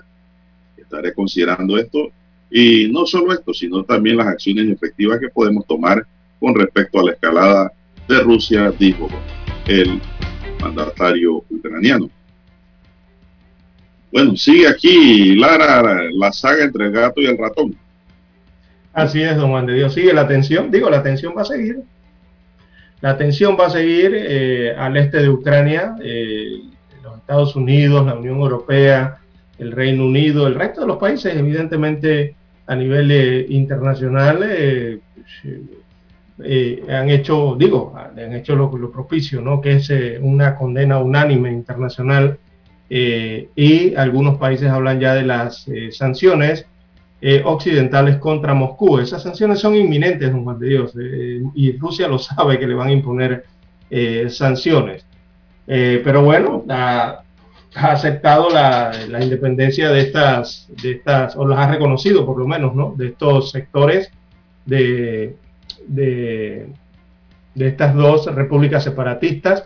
Falta lo que está ocurriendo en el Donbass. El Donbass es otra región, es otra provincia, perdón, otra región allí eh, dentro de este grupo, ¿no? Donde está Donetsk y, la otra, eh, el otro territorio. Así que eh, hay que esperar qué ocurre con el Donbass también, ¿no? y lo de Crimea, que ya ocurrió hace algunos años atrás, en el 2014 creo que fue, lo de Crimea. hace unos minutos la Unión Europea, don César, hace unos minutos, esta noticia fresca, esta noticia que llega vía CNN, la Unión Europea decidirá qué sanciones imponer a Rusia esta tarde, dijo a los periodistas el alto representante de la Unión Europea, Joseph Borrell. Borrell dijo que convocó una reunión informal de emergencia de los ministros de Relaciones Exteriores de la Unión Europea esta tarde para discutir la respuesta europea a la orden del presidente ruso Vladimir Putin de que las tropas rusas ingresen en dos regiones separatistas de Promoscú, en este en el este de Ucrania después de reconocer su independencia el lunes. Obviamente esta respuesta tomará la forma de sanciones, dijo Borrell. Debemos actuar rápidamente y eso significa que es esta tarde. No diría que se trata de una invasión de toda la regla, pero las tropas rusas están en suelo ucraniano, agregó el alto representante de la Unión Europea, don César. Esta tarde van a subir las sanciones de la Unión Europea contra el gobierno y el país. Evidente, evidentemente, ¿no? Eh, pero bueno, Ucrania dice que están violando la integridad territorial de su país. Eh, pero, bueno, hasta allí parece que Ucrania no puede hacer más y tiene que hacer el llamado el pedido a nivel internacional, ¿no? Evidentemente ante el, la, el, gran poderío eh, militar que tiene Rusia, evidentemente, ¿no? De mayor cantidad hasta de población que la de Ucrania así que recurre al concierto internacional de naciones.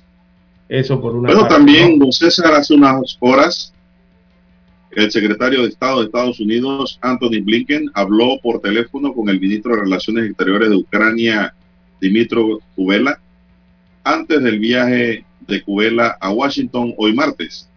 En la llamada, Blinken señaló nuestra rápida respuesta a la decisión de Rusia de reconocer las regiones Promoscú en este en el este de Ucrania, dijo un comunicado el portavoz del Departamento de Estado, Ned Price. Los dos altos funcionarios discutieron las medidas que Estados Unidos anunció el lunes, así como pasos adicionales, dice el comunicado. Kuleva de, se reunirá con Blinken en Washington y luego se dirigirá a Nueva York el miércoles para dirigirse a la Asamblea General de la ONU, según el sitio web oficial del ministro de Relaciones de Exteriores de Ucrania, César. Información fresquecita. Sí, evidentemente están llamando, digo, Ucrania lo que está pidiendo es a, las primeras potencias aplicarle sanciones a Rusia. Eso es lo que son estas reuniones entre ministros de Asuntos Exteriores, ¿no? Tanto de Ucrania y de los Estados Unidos de América. Eh, es el momento, ¿no? Para aplicar las sanciones. Seguramente hoy en la tarde se va a dar ese anuncio. Eh, y eh, es trabajar en la toma de decisiones. Aquí lo que quiere, esto es, don Juan de Dios, evidentemente lo que quieren es contener a Rusia, porque lo está haciendo, Rusia lo está haciendo de una u otra forma, sí, señor. lo está haciendo cerca de la frontera con Ucrania. De una u otra reconocimiento Lara que ha hecho se ha metido. Sí. Con Ucrania. Así es. Bueno, y sí, ya vamos a cerrar con este último párrafo. El presidente de Ucrania se dirigió a la nación hoy temprano y dijo, no le debemos nada a nadie y no le entregaremos nada a nadie, tras las recientes acciones de Rusia. El presidente de Rusia, Vladimir Putin, ordenó lo que llamó tropas de mantenimiento de la paz en dos regiones pro Moscú del este de Ucrania, luego de reconocer su independencia. Estamos en nuestra tierra, no le tenemos miedo ni a nada ni a nadie, no le debemos nada a nadie y no entregaremos nada a nadie y estamos seguros de esto, dijo Zelensky en su discurso en video. Eh. Agregó que la medida era una violación de la integridad y soberanía nacional de Ucrania, lo hecho por los rusos. Así Vamos es. a la bueno, pausa. y en de último, bueno, vamos a la pausa, sí. El satélite indica que es momento de nuestra conexión. Desde Washington vía satélite y para Omega Estéreo de Panamá, buenos días América. Buenos días América, vía satélite, desde Washington.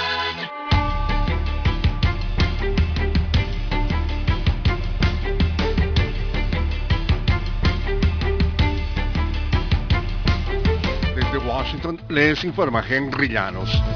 Luego de reunirse con el Consejo de Seguridad Nacional, el presidente Vladimir Putin pronunció un discurso en el que dejó claras sus intenciones.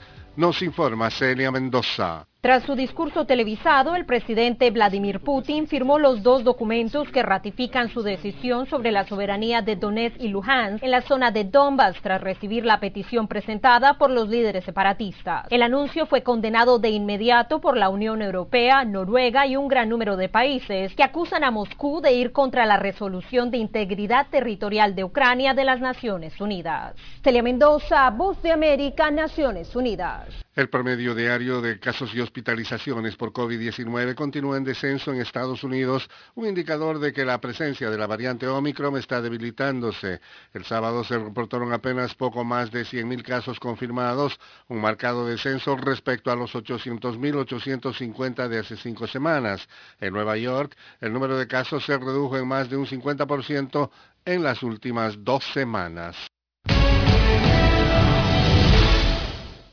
En Venezuela piden un proceso de diálogo que incluya a todas las representaciones del país. Desde Caracas nos informa Carolina Alcalde. Diversos sectores de la sociedad civil venezolana insisten en la necesidad de renovar la dirigencia opositora. Para Antonio Ecarri, presidente de la organización política La Alianza del Lápiz, cuestiona que no se incluya a nuevas fuerzas políticas, a la iglesia, empresarios y otros actores sociales. Nosotros creemos en un diálogo, sí, pero en un diálogo con sustancia, un diálogo con actores donde valga la pena llegar a acuerdos. Aquí tenemos que asumir responsabilidades. Primero, en un diálogo nacional tienen que estar los actores legítimos. Carolina Alcalde, Voz de América, Caracas. Seis años después del inicio de las investigaciones fiscales, Perú empezó el lunes el primer juicio por corrupción contra un expresidente en un caso ligado a la constructora brasileña Odebrecht. Ha provocado un terremoto entre la clase política que dirigió al país en los últimos 35 años. Un tribunal en Lima, dirigido por la jueza Naiko Coronado, decidirá la suerte del exmandatario Ollanta Humala y su esposa Nadine Heredia, para quienes la Fiscalía ha solicitado 20 y 26 años de cárcel respectivamente. Desde Washington vía satélite y para Omega Estéreo de Panamá hemos presentado Buenos Días América. Buenos días América, vía satélite, desde Washington.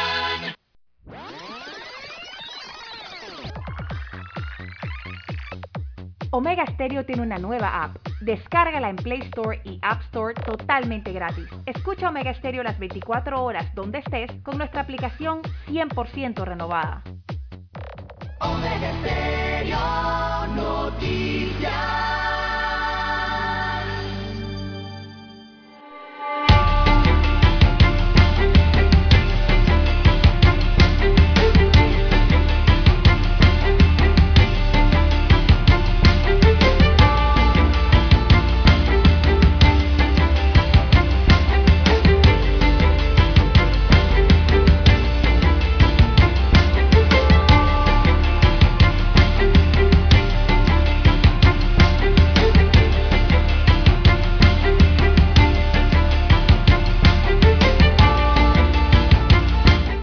Bueno, continuamos. Son las 7:4 minutos, señoras y señores. 7:4 minutos en su noticiero Estéreo, el primero con las últimas, cadena nacional.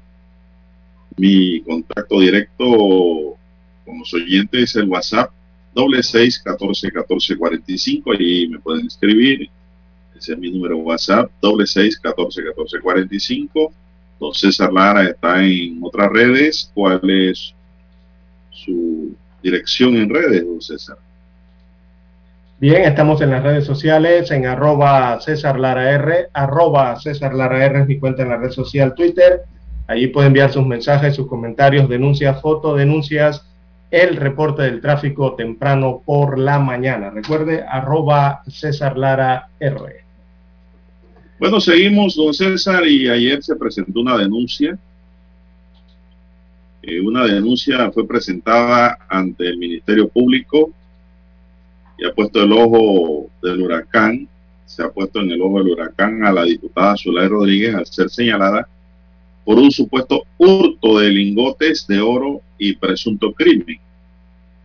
La diputada en conferencia de prensa negó las acusaciones y calificó de un show las denuncias hechas por familiares del fallecido empresario mexicano Jorge Luis Penagos. La denuncia presentada por los familiares de Penagos no va para ningún lado. Ellos no presentaron ni una sola prueba y basaron su estrategia en especulaciones, señaló la diputada, quien anunció recursos legales también en contra de la familia. Bueno, vuelve el tema de los lingotes, don César. Sí, 65 kilogramos de oro. que Son más de 130 libras de oro. Bueno, el billete, ¿eh?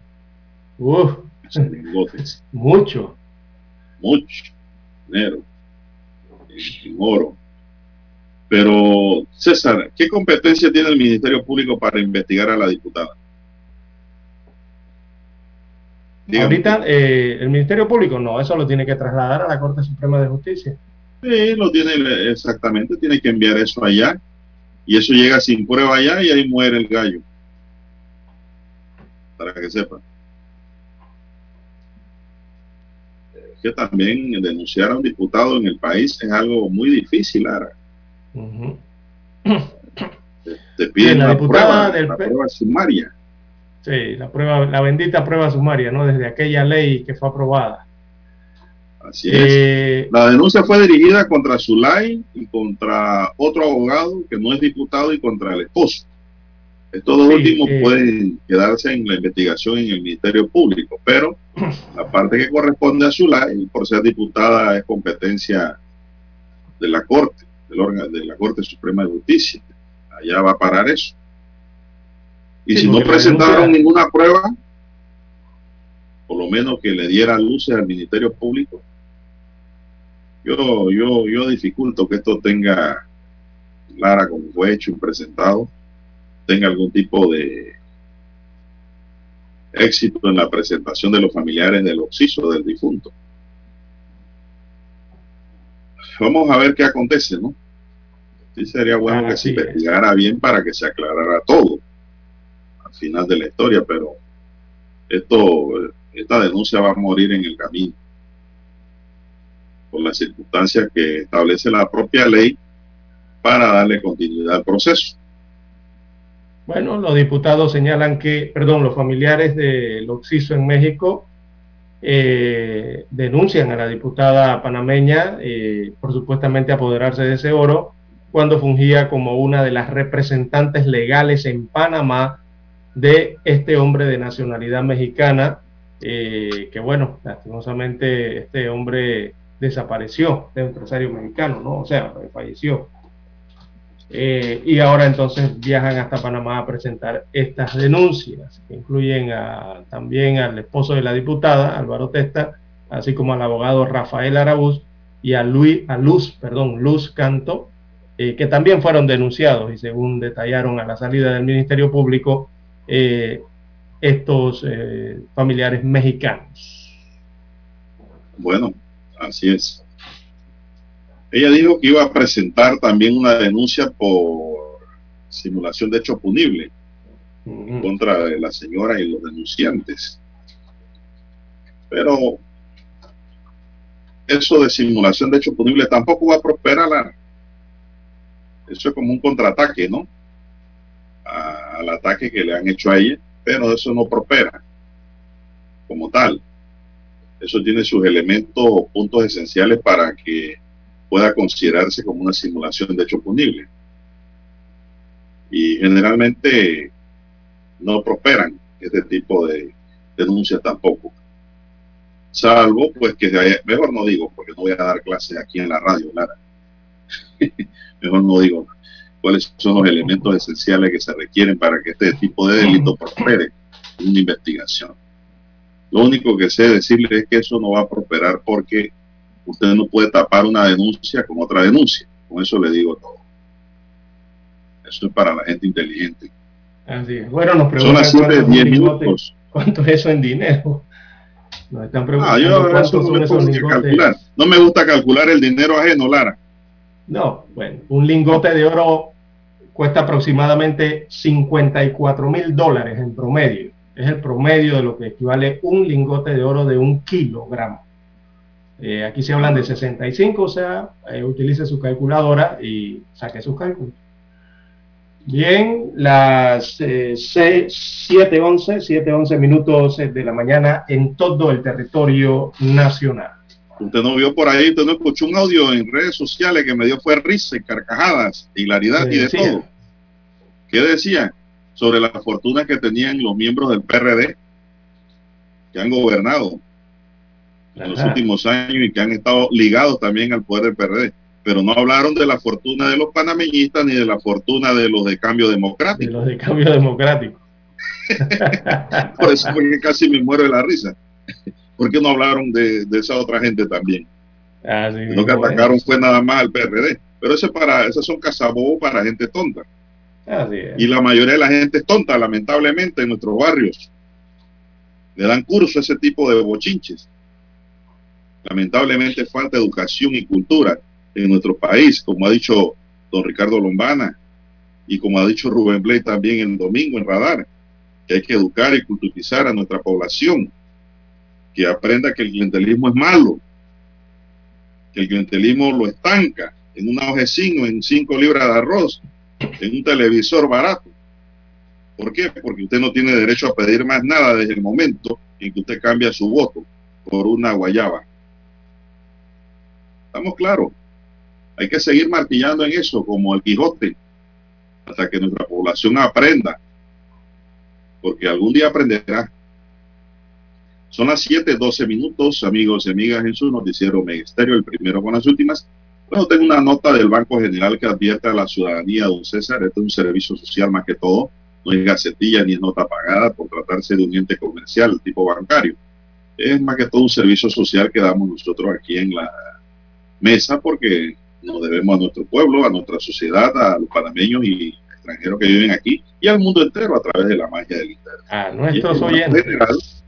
y es que el Banco General advierte a la ciudadanía que se encuentran circulando correos fraudulentos. Si alguno te llega, dice, no hagas clic en el enlace de, que te aparece allí. Podrías estar dando tus datos a personas malintencionadas, explicó la entidad bancaria a través de sus redes sociales. ¿Y qué pasa después de eso? Que te sacan todo el dinero de la cuenta, Lara.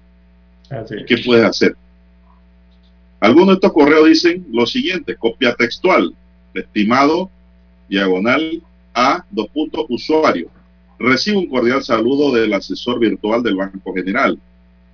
Este email es una notificación electrónica de que tiene que completar información requerida por nuestros servidores sobre su usuario en relación con su cuenta. Si no completa la información, te requerimos, su cuenta será inhabilitada. Ese es el cuento, ¿no? que te van a inhabilitar. El estado de cuenta será deshabilitado, dice. Así que pues hace la advertencia este banco a través de los medios hoy y pues que aquí reproducimos con el fin de que nadie caiga en esta trampa. Entonces, ¿por qué? Porque esos son correos espías. Desde el momento en que usted le da clic, ya usted entregó toda su información a ese pirata cibernauta. Así que esto es para la gente que tenga cuidado, don César. Sobre todo los que andan por allí comprando y vendiendo con sus dos realitos con Yapi. No vaya a ser que lo dejen sin los plátanos, sin la sandía que está en la temporada, sin la fruta, porque ayer pasé por el, Merca Panamá de Lara y usted puede pagar hasta con Yapi una sandía. ¿Qué le parece? yo, yo veo eso, yo, yo no, no utilizo eso, pero yo veo no, yo no lo uso sorprendido, ¿no? la posibilidad de pago en Panamá. Decía un rotulito, se puede pagar con Yapi. Mire, esa facilidad si no tiene efectivo. Bueno, esos son servicios buenos, eso no es malo. Pero tenga cuidado con sus cuentitas porque los pueden dejar limpios. ¿eh? Así es. Bueno, en las últimas 24 horas, don Juan de Dios, siguen los casos lamentablemente de violencia en el país. Eh, dos muertos y un herido deja una balacera afuera de una discoteca en San Miguelito. Así es, oyente, dos personas perdieron la vida y una resultó herida en un hecho de sangre que se registró afuera de una discoteca en el área de Monte Oscuro, corregimiento de Victoriano Lorenzo. Eso queda en el distrito de San Miguelito en, la provincia de Panamá. Así que datos extraoficiales indican que dos personas llegaron a bordo de una camioneta y se dirigen a dos sujetos y le propinan varios disparos. Las personas que se encontraban en el lugar dicen que fueron alrededor de 25 detonaciones. Las autoridades eh, ubicaron en otra calle cerca al local un vehículo donde se pudieron haber trasladado los dos supuestos asesinos. Se pudo conocer que uno murió en el Hospital Santo Tomás y el otro en el Hospital Integrado San Miguel Arcángel, en el distrito de San Miguelito. Así que la Policía Nacional dijo que la madrugada de este martes se dio este lamentable hecho de sangre en donde dos personas perdieron la vida y hay un tercero eh, que fue impactado pero está fuera de peligro. Esto fue afuera de un local comercial, allí en Victoriano Lorenzo, en el distrito de San Miguelito. Bien, se investiga entonces esta situación por parte de las autoridades y del Ministerio Público, hecho que dejó dos muertos y un herido producto de esa balacera en las afueras de una discoteca en San Miguelito. Tenemos que hacer la pausa, amigos oyentes, y retornamos.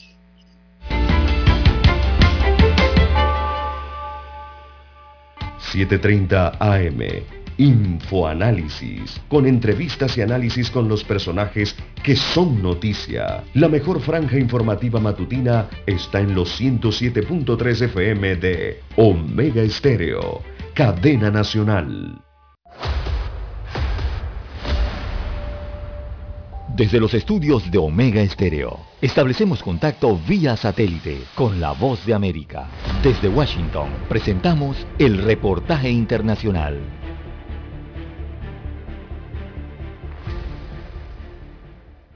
Las calles en torno al Parlamento de Canadá en Ottawa se tranquilizaron luego de que casi todos los manifestantes, en su mayoría camioneros que prometieron no rendirse, se marcharon o fueron expulsados por policías antimotines durante el fin de semana. Pero la protesta de los camioneros, que creció hasta cerrar varios pasos fronterizos entre Estados Unidos y Canadá, y que con el sonido del claxon y su presencia en el casco viejo de Ottawa cortaron zonas claves de la capital durante semanas, podría resonar durante años en la política canadiense y también quizás al sur en la frontera frontera con Estados Unidos. La protesta, en principio dirigida contra la obligación de vacunarse de los camioneros contra el COVID-19 que viajaban en rutas transfronterizas, también condujo al descontento contra las restricciones asociadas a la pandemia y el odio al primer ministro Justin Trudeau. También mostró el alcance de la desinformación en Canadá y el descontento populista y conservador latente. La autodenominada Caravana de la Libertad empañó la reputación canadiense de civismo, inspiró caravanas en Francia, Nueva Zelanda y Holanda e interrumpió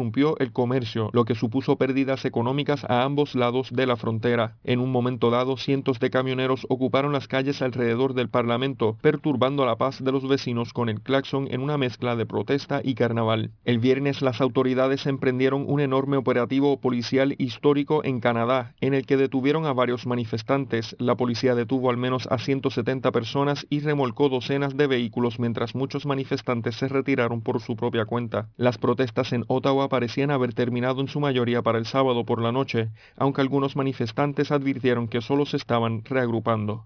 John F. Burnett, Voz de América, Washington. Escucharon vía satélite desde Washington el reportaje internacional. Para anunciarse en Omega Estéreo, marque el 269-2237. Con mucho gusto le brindaremos una atención profesional y personalizada. Su publicidad en Omega Estéreo. La escucharán de costa a costa y frontera a frontera. Contáctenos 269-2237. Gracias. Omega Stereo tiene una nueva app.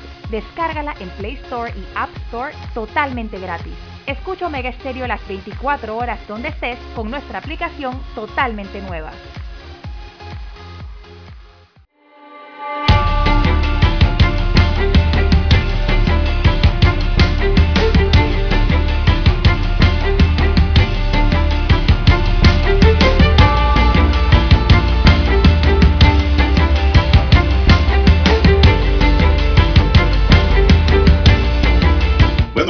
Tenemos ya, don César? Bien, las 7.21 minutos de la mañana en todo el territorio nacional. Bueno, me llega noticia aquí de su provincia de Coclé, don César. ¿Qué ocurrió? Y es que cuatro hombres fueron aprehendidos por unidades de la Policía Nacional tras realizar disparos en el residencial Las Guavas, en el distrito de Penonomé, en la provincia de Coclé, en la mañana de ayer. Se conoció que una llamada de residentes del área alertó a los uniformados de la policía, quienes al llegar observaron individuos en actitud sospechosa a bordo de un vehículo tipo camioneta. Los sujetos cuando vieron la policía emprendieron la fuga y se inició la persecución que terminó en una de las calles contiguas a donde corrió el hecho, vía conocida como la Vía Hernández, orilla de la Interamericana. La policía los detuvo y se pudo conocer que uno de ellos mantiene antecedentes de posesión ilícita de armas de fuego.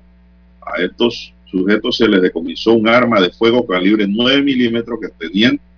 Los cuatro delincuentes fueron puestos a órdenes de las autoridades competentes de inmediato para su debida investigación. No se sabía, don César, qué hacían por allá estos sujetos armados, pero la colaboración ciudadana fue la que provocó que la policía inmediatamente acudiera al área cuando vieron a esta gente extraña por allí y que escucharon los disparos. Así que pues. Así es, don Juan de Dios. Estos sujetos eran del distrito de San Miguelito, de la provincia de Panamá. De Eran de acá, de se trasladaron entonces hasta Coclé a eh, realizar esto, ¿no? Parece que es una rencilla, según las fuentes en Penonomé. Eh, habría una rencilla allí, algún tipo de pelea, y bueno, fueron hasta las guavas a ver eso. Ajá, pero que, que andaban trabajando. A saber, don Juan de Dios, en nada bueno andaban. Si andaban trabajando, sí es bueno, Lara. Pero en trabajo decente, ¿no? Y muy legal. Bien, son las Bien. 7.23 minutos. Lara, pregunta un oyente, ya usted no habla de béisbol porque dice que Cocle no está. ¿Qué pasó anoche? ¿Tiene usted información? Ah, no, no he revisado la, el- los correos de a Bueno, ver si han ¿quién- llegado ¿quiénes están en la final? Vamos a partir por ahí, Lara. ¿Quién- ¿La final es entre quiénes? ¿Panamá este? Entre Panamá Este y Panamá Metro. Bueno, tengo entendido aquí que Panamá, este le ganó Lara. Eso es lo que tengo entendido, le ganó a, a los metrillos. Voy a verificarlo de inmediato, yo por aquí lo vi. Aquí está, exactamente. Panamá este derrotó 5 por 4 a Panamá Metro. Y se llevaron el primer juego de la serie final del béisbol juvenil. Esto es Panamá contra Panamá, don César. Este contra Metro. O sea, Chepo. Contra Metro. Bien, son las 7.24 minutos. Es el resultado para el amigo oyente que estaba preguntando cómo, cómo terminó ese juego. Así es. Bueno, don Juan de Dios, aprueban proyecto de ley para crear una red de helipuertos en el país. ¿Sí? Estas pistas donde aterrizan eh, los helicópteros. Eh, se habla entonces de una implementación o, o es la intención de la normativa eh, de crear una red en tres fases eh, que tengan entonces helipuertos hospitalarios, helipuertos de seguridad pública y helipuertos turísticos. Eh, esto ha sido aprobado en la Asamblea Nacional, es el proyecto de ley 595, eso fue presentado el año pasado y habla de la creación de helipuertos en la República de Panamá, ¿verdad? Destaca esa normativa que si un hospital no cuenta con los requisitos necesarios para la construcción de un helipuerto, eh, se podrá construir esta estructura en un lugar cercano al hospital. Esto refiriéndose a que los hospitales, por lo menos debe haber un hospital en cada provincia con un helipuerto. Eso sí me parece importante. La red estaría a cargo de la Autoridad de Aeronáutica Civil y de reglamentación hecha por el órgano ejecutivo. El proyecto de ley eh, ahora estará a la espera de la sanción o veto por parte del presidente de la República, Laurentino Cortizo. Y bueno, esto habla de la infraestructura aeroportuaria, don Juan de Dios, en el país, sobre todo en algunas provincias, en donde eh, es una problemática, ¿verdad? Cada vez que hay que hacer traslados de pacientes que requieren atención urgente en otros niveles hospitalarios que no brindan las provincias en sus hospitales o centros de salud y de, requieren ser trasladados hacia la ciudad capital, ¿no? Y se encuentran entonces con la problemática de que las aeronaves o, no pueden descender o si el traslado es en horas nocturnas, es casi imposible eh, para algunas provincias o algunos aeropuertos domésticos eh, poder hacer aterrizar o, o, hacer despegar las aeronaves en horas de la noche. Así que, bueno, por lo menos aquí hablan de helipuertos, que es un primer paso, ¿no? Pero creo que debería ampliarse más hacia el área de eh, las aeronaves, los aviones. Bien, amigos y amigas, y pues para cerrar, el juez de cumplimiento de Herrera, Michael Castillo, declaró cumplida la pena de la empresa Campos de PCSA, condenada por el delito contra el ambiente y por la contaminación del río La Villa con astracina, luego del pago de una multa a favor del Tesoro Nacional por la suma de un millón de balboas. Así se extinguió la pena y se archivó el expediente y la empresa cumplió con el pago de esa sanción.